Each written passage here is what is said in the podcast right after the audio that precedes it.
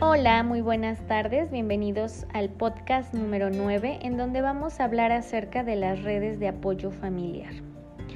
El apoyo familiar o social va a ser un factor protector de la salud, ya que la familia va a ser el contexto natural para poder crecer y recibir apoyo, que a lo largo del tiempo va elaborando sus propias pautas de interacción, las cuales van a constituir la estructura familiar. Uno de los aspectos positivos de las redes es que pueden evitar problemas de salud mental, como pueden ser el estrés, la depresión, siendo así un pilar fundamental para el buen desarrollo del individuo, tanto personal, social y familiar. Entre los diversos tipos de apoyo que encontramos o que nos brindan las redes, podemos encontrar los siguientes. Tenemos apoyo de tipo emocional, instrumental, cognitivo y material. En cuanto al apoyo emocional, eh, se va a basar en la representación eh, con afectos, confianza, compañía, empatía y reconocimiento. En cuanto a las redes instrumentales, eh, son aquellos que nos van a ayudar para, pues, para poder transportarnos, gente que nos puede ayudar o colaborar en acciones o actividades dentro del hogar, para la realización de compras, el cuidado, si es que necesitamos eh, algún tipo de cuidado de salud médica o el acompañamiento como tal. En cuanto a las redes de tipo cognitivo, pues aquí vamos a encontrar a personas que nos van a brindar el intercambio de experiencias, de información y consejos que puedan permitirnos entender o poder ayudar o superar cierta situación. Y en cuanto a las redes de apoyo materiales, pues tenemos todo lo que conlleva al dinero, alojamiento, vivienda, comida, ropa, donaciones, este, carros, etcétera. Son diversos, como ya ven, diversos tipos de apoyo en los cuales nosotros como seres humanos vamos a poder necesitar de diversos grupos de apoyo y organizaciones para poder tener una mejor calidad de vida. Eh, también podemos dividir a las redes de apoyo en primarias y secundarias. Las redes de apoyo primarias van a estar conformadas por la familia, amigos y vecinos o un círculo de personas cercanas, en los cuales eh, la familia o el individuo van a cumplir funciones de socialización, cuidado y afecto, así como reproducción, estatus económico, entre otras. Y las redes de apoyo secundarias van a, constar en el mundo externo a la familia. En estos vamos a encontrar a grupos recreativos, organizaciones civiles y sociales que van a operar en la comunidad, organizaciones religiosas, eh, todo lo que son relacionados eh, a nivel laboral o a nivel escolar, compañeros de estudio, compañeros de trabajo y algunas de las funciones de estas redes de apoyo van a ser la compañía social, el apoyo emocional, eh, la guía cognitiva y la regulación social. Así como también pues podemos tener beneficios en la ayuda material y de servicios, así como la posibilidad de seguir interactuando y teniendo más redes de apoyo de acuerdo pues a nuestro nivel de socialización. Y bueno, ya teniendo en cuenta la clasificación y todos los tipos de redes de apoyo, eh, es importante tomar en cuenta que estos eh, nos van a ayudar para poder mantener una homeostasis o estructura familiar adecuada. Y bueno, vamos a definir a la estructura familiar como la forma que tiene la familia de organizar la manera de interactuar de cada uno de sus miembros de acuerdo con las demandas funcionales que tenga y a las pautas repetitivas de interacción. Todo esto va a estar relacionado con ante los cambios del ciclo vital o el ciclo evolutivo familiar o ante los sucesos estresantes que van a ocurrir a lo largo de la vida. Aquí las familias eh, van a necesitar las redes debido a que hay familias que se van a modificar y se van a enfrentar a diversos estilos de funcionamiento familiar. Es por eso que dentro de las redes de apoyo y de la nueva reestructuración familiar para una homeostasis familiar tenemos el concepto de cohesión. Y aquí la cohesión la vamos a definir como la distancia y la proximidad que existe entre los miembros de una familia eh, con cada grupo social o con cada individuo externo eh, o interno y va a comprender dos aspectos que son el lazo emocional que tienen los miembros de la familia entre sí y el grado de autonomía de cada miembro de la familia. En el modelo circunplejo de evaluación familiar desarrollado por Olson, Russell y Sprinkling, se hace una clasificación de acuerdo con el grado de cohesión y esto lo vamos a clasificar de la siguiente manera.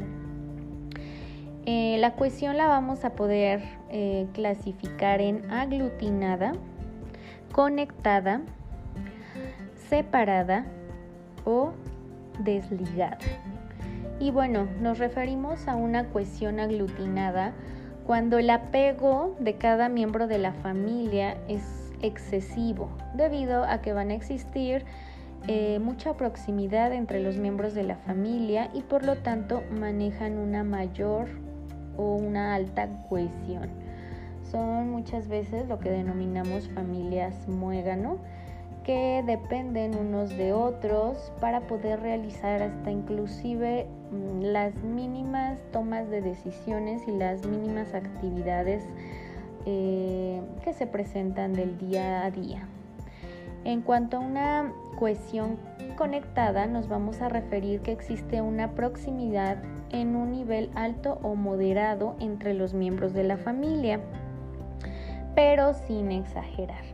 Aquí, bueno, todavía la autonomía de cada uno de los miembros va a estar conservada, pero todavía eh, se presenta cierto grado de comunicación y proximidad para la toma de decisiones de actividades de la vida diaria.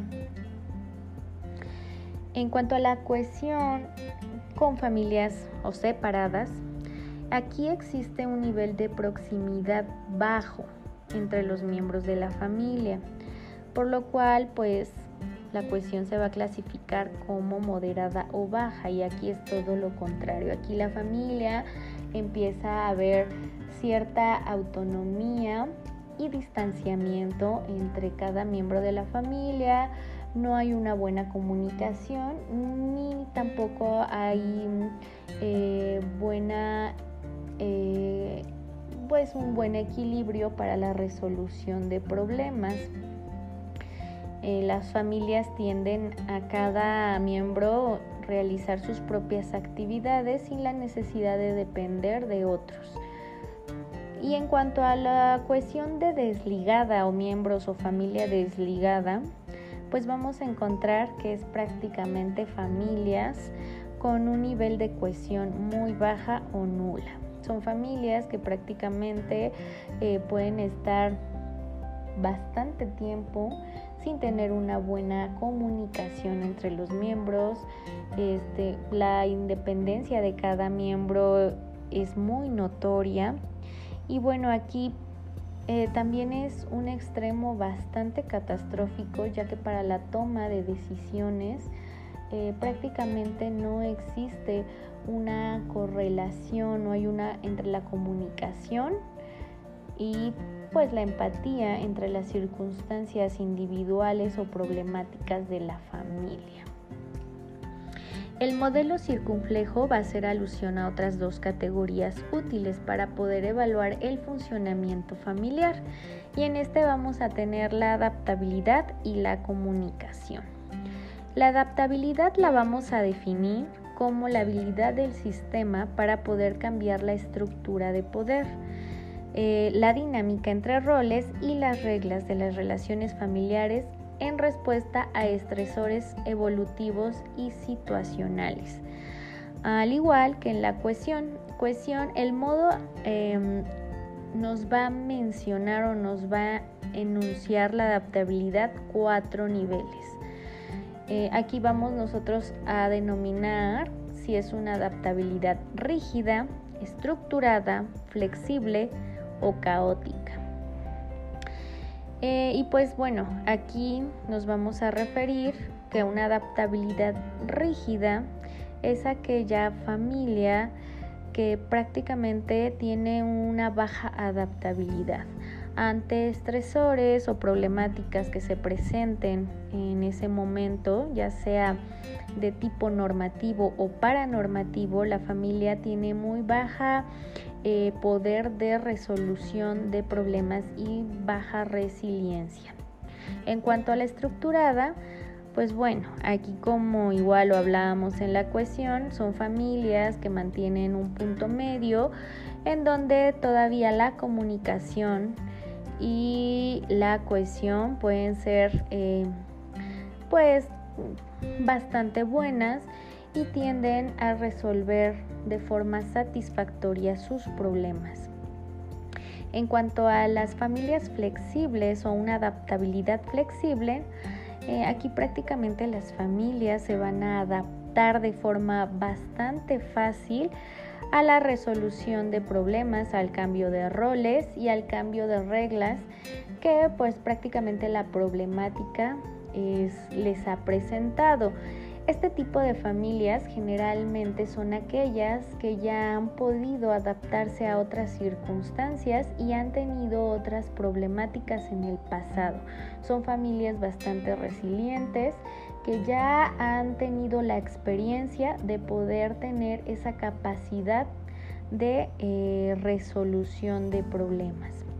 Y la caótica pues prácticamente la caótica es lo mismo, eh, caemos en un extremo en donde la familia eh, pierde esos límites y pierde el control de la adaptación, pues de la adaptabilidad como tal. Son familias en donde prácticamente eh, cada uno em, empieza a tener una despersonalización en cuanto a los roles, ya no existen límites claros, eh, no existen eh, jerarquías, eh, los hijos pueden adoptar, inclusive sobrepasar la autoridad materna o paterna o de algún individuo del grupo de familia que tenga el mayor rango. Entonces, esto también es bastante importante para poder nosotros clasificar y ver el grado de problemática de esa familia. Y por último tenemos la comunicación familiar. La comunicación familiar va a ser otro de los puntos importantes que va a estar en medio y o en cuanto a la adaptabilidad y la cohesión, ya que esta va a ser interpretada como un elemento modificable en función de la posición de las familias a lo largo de las otras dos, que es cohesión y adaptabilidad. Es decir, que al cambiar los estilos y estrategias de comunicación de una familia, probablemente va a cambiar también el tipo de cohesión y la adaptabilidad al que pertenecen. Entonces, dentro de estos tres conceptos, de la más importante que tenemos que trabajar va a ser la comunicación familiar, porque depende de esta, va a ser la respuesta de las otras dos em, de las otras dos características importantes para poder definir la estructura de una familia. Y bueno, todo esto a qué nos va a llevar? Pues a que exista una resiliencia familiar. Ya que, eh, como sabemos, la resiliencia familiar no va a ser una cualidad innata de las familias, ni del individuo, sino que ésta va a corresponder a una serie de factores internos y externos que se va a ir desarrollando a través del enfrentamiento de experiencias cotidianas, de la comunicación que se tenga y de la capacidad de resolución de problemas. Es por ello que no nacemos siendo resilientes. Ningún individuo eh, nace siendo resiliente. Todo en esta vida se va aprendiendo conforme a las mismas experiencias y a los recursos que nosotros tengamos para poder resolver esa problemática. Es por eso que es muy importante que nosotros como médicos familiares podamos identificar todos aquellos redes de apoyo de todo tipo de nuestras familias para poder hacer buen uso de esas cualidades y de esas propiedades que posee cada individuo y cada familia en pro de mejorar su calidad de vida.